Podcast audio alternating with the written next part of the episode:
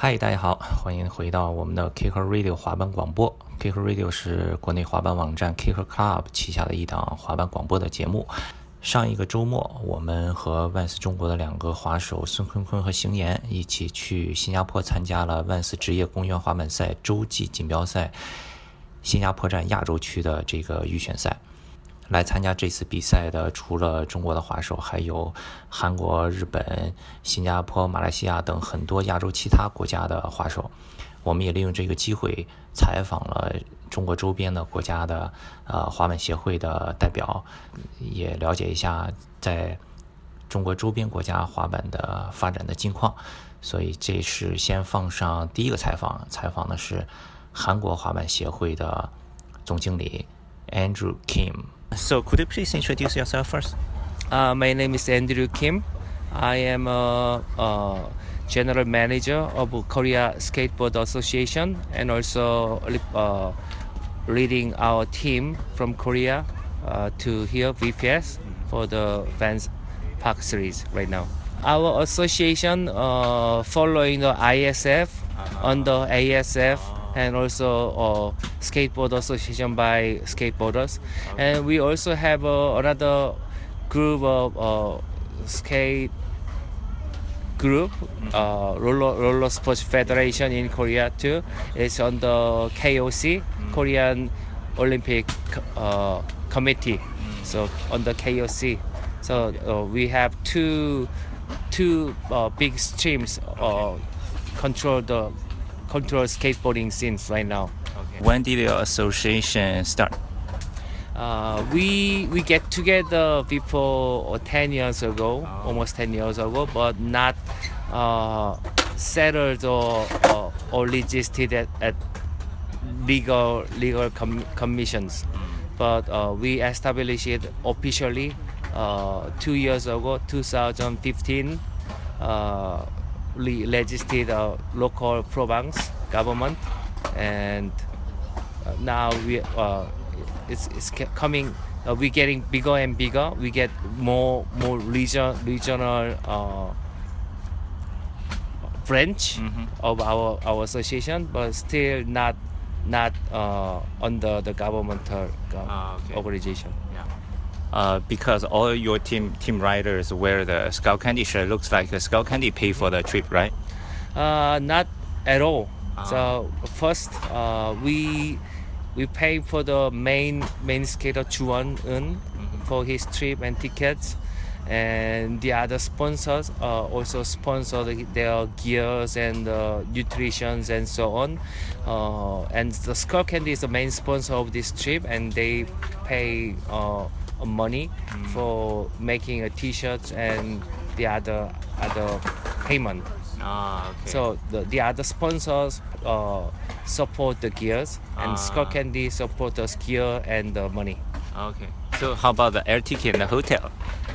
Uh, we bought uh, air, air ticket and hotel by ourselves, ah. but uh, me and Chuan was paid by association. Ah, so okay. the other the other riders. Because because I I bought uh, our main skater Chuan to this competition, mm. so I can handle more skaters because on on my way. So the other skaters uh, pay the t- uh, their flight tickets and hotel by themselves, but it will be a nice.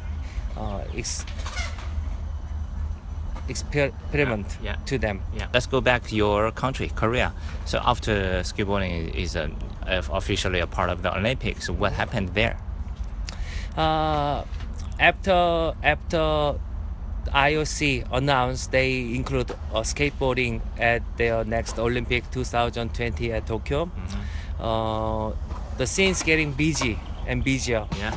And before before last August. Mm-hmm there's not much of companies who interesting mm-hmm. at skateboarding that much because we we keep trying to uh, gathering and uh, connecting and communicating with a lot of companies like Samsung, LG, yeah, and so yeah, on yeah, for supporting skateboarding scene and the skateboarding association. Mm-hmm. Uh, but they they are they have no response before. but now they have an in, interest because this is Olympic sports, and also they care about which com- which organization is under the government com- government control.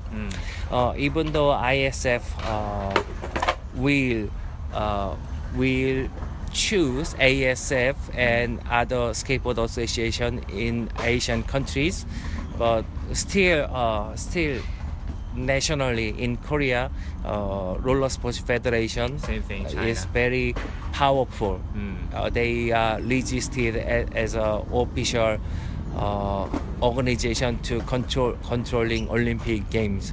So it's still powerful, and uh, companies and the investors are still confusing.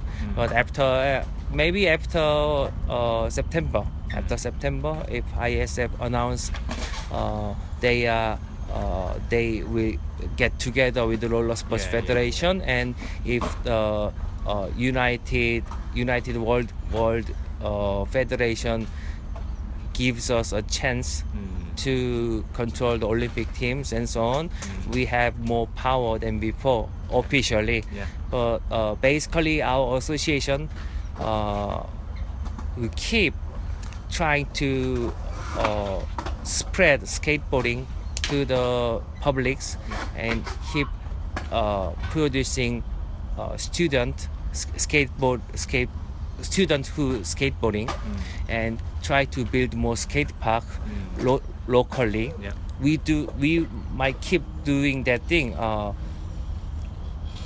either we we control olympics or not Yeah. because that's not our missions yeah. we we are existed before the olympic happened For sure. and we will exist it next decade too Yeah.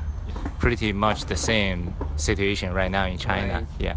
Okay. Uh, I saw some skaters uh, in your team sk- skating the boat is really good.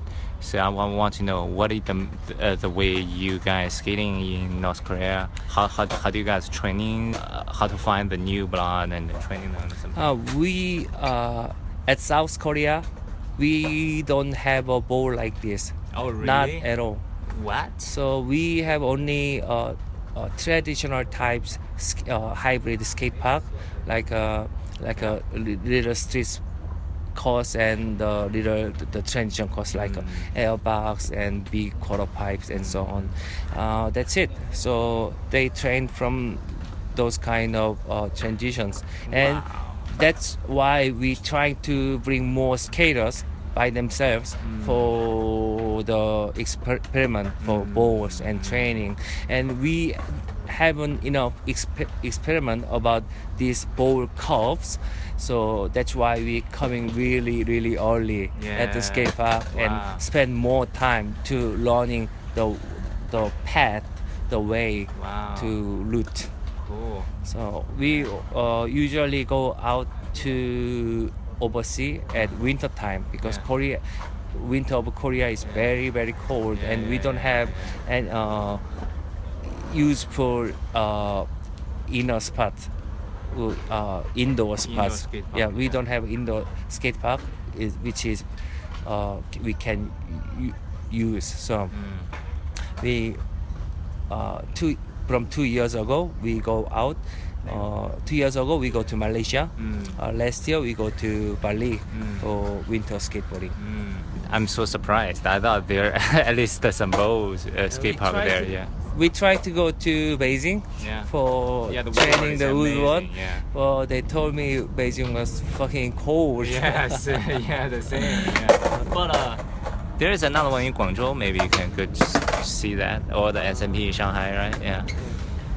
Okay, so yeah, thanks, thank you, and uh, uh, hope you guys can skin it well. Yeah, anyway, uh, for uh, for this situation, I think the the other association in Asia Mm. area have to be get together yeah, for sure, and definitely. let the roller sports federation not even doing anything without the skateboarding association. In Korea, uh, I I'm very afraid to they they made their own skateboard association like us because the uh, ISF and uh, FIRS might uh, starting new international skateboard federation, right? Mhm. International Skate Federation, International Skate Federation. But uh, the condition is roller sports federation have to get together with skateboard association. So now also roller sports federation have a, a small group of skateboarders who they really control by themselves. So they might uh, they might try to make their own association with that groups. Yeah. They, if then uh, skateboard fucked up. So yeah. we have to be get together. We uh, we can we can say we can say to roller sports, we we will not work with you. If you not work with us, you can do anything in Asia area. Yeah. We have to say like that. Yeah. Cool. Glad to hear that. Thank you.